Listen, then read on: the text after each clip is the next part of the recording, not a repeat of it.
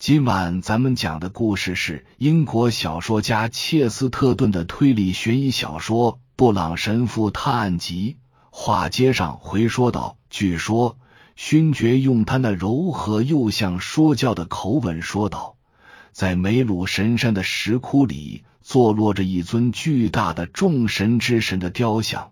连勋爵大人平静的话语都被身后的一个声音突然给打断了。”声音来自那个黑暗的博物馆，他们刚刚才离开那里，来到回廊上的。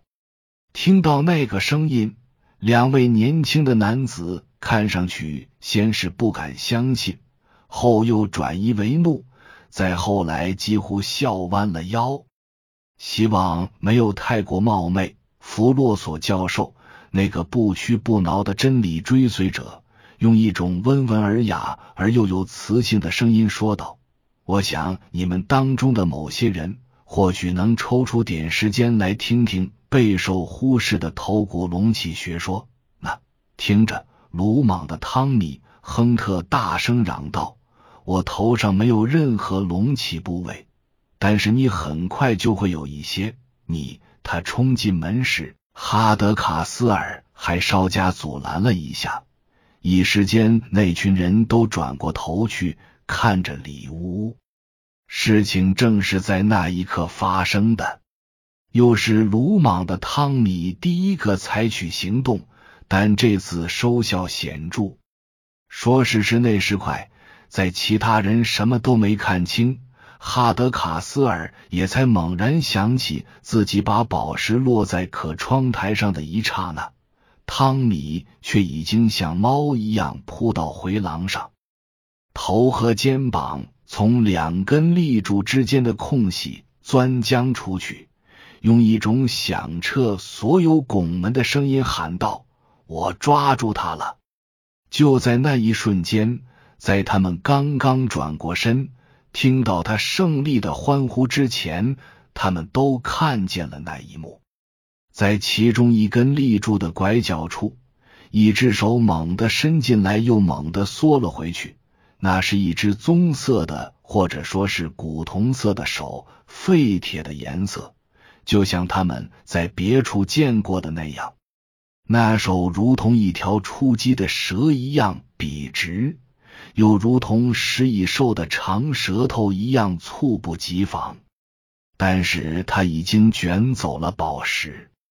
石板窗台在昏暗的暮色中显得空荡荡的。我抓住他了，汤米·亨特气喘吁吁的说。但是他在使劲挣扎。你们从前面包抄，他跑不掉的。不管怎么说，其他人应声而动，有些沿着走廊跑去，有些越过矮墙。结果就是哈德卡斯尔。芒特伊格尔勋爵、布朗神父，甚至还有甩不掉的颅相学家弗洛索先生，这群人很快就将俘虏神山大师团团围住。亨特正用一只手拼命的抓住他的衣领，还时不时抖动两下，丝毫也不顾及先知这个尊贵阶层的颜面。现在我们抓住他了，不管怎样。亨特说着，舒了一口气。我们只需搜一搜他，东西一定在。三刻钟过后，亨特和哈德卡斯尔在回廊里面面相觑。因为刚才的追捕，他们的大礼帽、领带、手套、鞋的和鞋罩都被弄得不成样子了。哦。哈德卡斯尔有所克制的问道：“你对这种神秘之事有何高见？”“岂有此理！”亨特答道，“你不能说他神秘。”“哦，我们都亲眼见到是他拿的。”“没错。”对方答道，“但是并非所有人亲眼见到他又把它丢掉了。神秘就神秘在。”他把它丢在何处了，以至于我们竟然都找不见？一定在某个地方。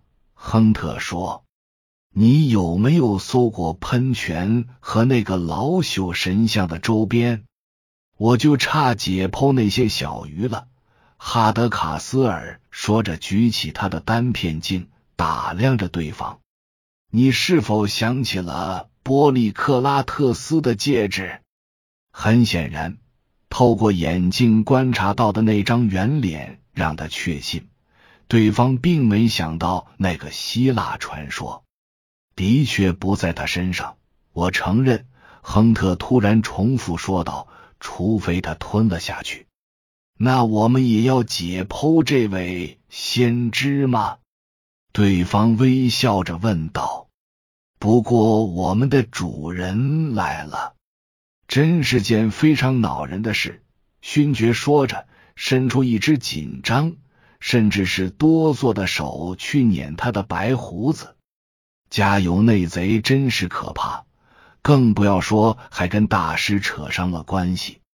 不过我承认，他的话让我摸不着头脑。我希望你们能进去看看怎么回事。他们一道进了屋，亨特却落在后面，跟布朗神父攀谈起来。后者已经在回廊里等得不耐烦了。你一定非常强壮。神父乐呵呵的说：“一只手就制服他了，他可是挺有劲儿的。我们几个人就像印度神祗伸出八只手才把他按住。他们绕着回廊转了一两圈，聊个不停，然后也走进里屋去。神山大师正坐在一个长凳子上，形似囚徒，但神态却更似国王。”果如勋爵所言，他的神态和语调确实让人不容易理解。他言谈之间含有一种平静的，然而又是秘而不宣的力量。他们指控他把宝石窝藏在什么地方时，他似乎觉得那很滑稽。当然，他也没有表现出任何憎恨之情。他好像在嘲笑他们为了找回亲眼见他拿走的东西所做的努力，神情让人更加摸不着头脑。你们稍稍见识了，他傲慢但满含善意的说道：“时空的法则，在这方面，你们最新的科学也比我们最古的宗教落后了千年之久。”你们甚至不知道藏匿一件东西意味着什么。不，我可怜的小朋友，你们甚至不知道看见一件东西意味着什么。否则，你们就能像我一样把这事看得明明白白了。你是说，他就在这里？哈德卡斯尔粗暴的追问。这里一词也有多种含义。那个神秘主义者答道：“但是我并没说他在这里，我只是说我能看见他。”以上是由奶锅大叔给您播讲，感谢收听。每天晚上二十一点三十三分准时开聊。